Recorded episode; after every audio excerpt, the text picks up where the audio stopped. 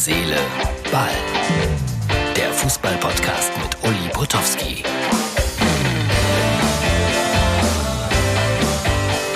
Herz, Seele, Ball, Freunde, das ist die Ausgabe für Mittwoch. Klar. Und Martin freut sich über das gute Licht. Ich ärgere mich immer noch, dass das so ein bisschen sich in der Brille spiegelt, dieser wahnsinnig teure Scheinwerfer. Gut, dennoch, ich spreche zu euch. Also für alle, die es sehen wollen, www.mux.tv oder natürlich die äh, Facebook-Seite von Herz, Seele, Ball benutzen. Florian Wirz bleibt bis 23 bei Leverkusen. Das hat er und die Familie versprochen. Aber natürlich, äh, bei einem so großen Talent, äh, da wachsen die Begierlichkeiten. Und ich habe heute gehört, dass auch der FC Bayern sich natürlich für diesen Ausnahmefußballer, für dieses große Talent 18 Jahre jung interessiert. Ähm, eigentlich kein Thema heute für meinen Podcast, aber ähm, ich bin ja sehr oft in Leverkusen und jedes Mal bitte ich die Presseabteilung von Bayer Leverkusen, schickt mir doch Herrn Wirz zum Interview. Und jedes Mal kommt er nicht. Die verhindern das. Warum? Weiß ich nicht. Stell ja keine unangenehmen Fragen. Sie wollen ihn schützen, aber vor was? Er muss doch auch lernen, Rede und Antwort zu stehen in den Medien. Ja, aber ob die Bayern ihn bekommen, das bleibt auch abzuwarten, denn der Junge wird äh, 100 Millionen kosten. Das wird Harvards äh, Dimensionen annehmen. Traurige Nachrichten vom Afrika Cup, Katastrophe in Yaounde, acht Tote, viele, viele Verletzte, ein verschlossenes äh, Eingangstor war der Grund. Und das ist sehr, sehr traurig, dass sowas äh, mal wieder passiert und das noch beim Afrika Cup.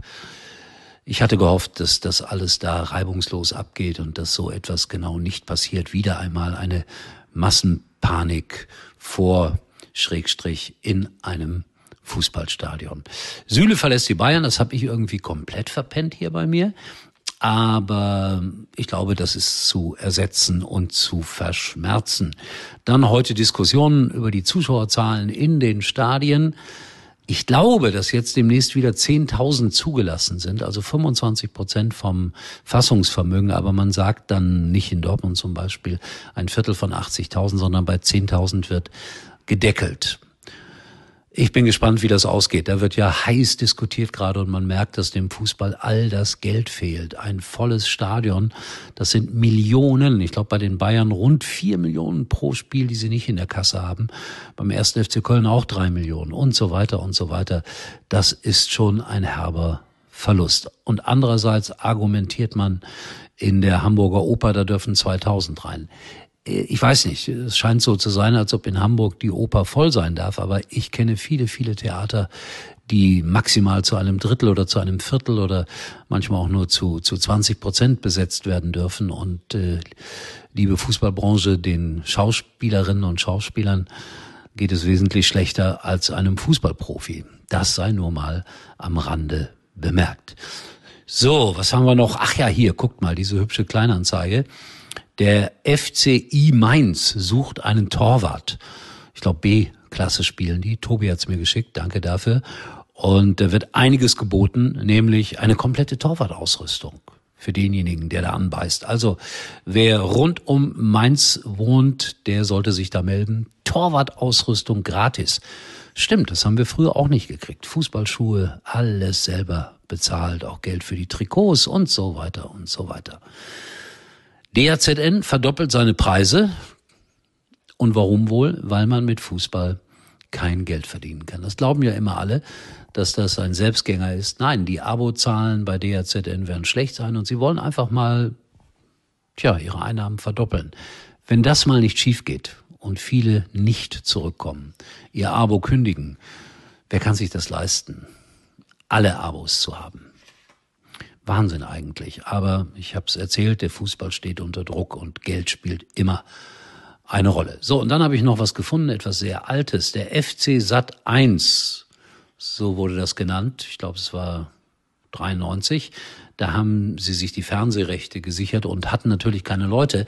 Und dann wurde gesucht und da waren alle möglichen prominenten Namen natürlich im Spiel. Einige sind dann auch dahin gegangen, zum Beispiel der geschätzte Kollege Jörg Dahlmann. Aber diese Überschrift sind diese Leute 700 Millionen wert, ist natürlich völlig falsch. Die haben jetzt nicht, weiß ich nicht, drei, vier, fünf Millionen Gage bekommen, sondern 700, 700 Millionen waren die Fernsehrechte teuer. Und äh, ja, so war das gemeint. Schön, diese alte Zeitung gefunden zu haben und der eine oder andere ist dann doch nicht zu Sat 1 gegangen. Gerd Rubenbauer zum Beispiel, den hat man dann bei der ARD gehalten, weil er beispielsweise die fantastische Sendung Gaudi Max machen durfte. Zu Recht in Vergessenheit geraten. So, das war's mal wieder mit Herz, Seele, Wahl für heute. Ich verabschiede mich und äh, sage viel Spaß. Wir sehen uns wieder, erstaunlicherweise. Morgen. Viel Spaß dem Leben. Uli war übrigens mal Nummer 1 in der Hitparade. Eigentlich können Sie jetzt abschalten.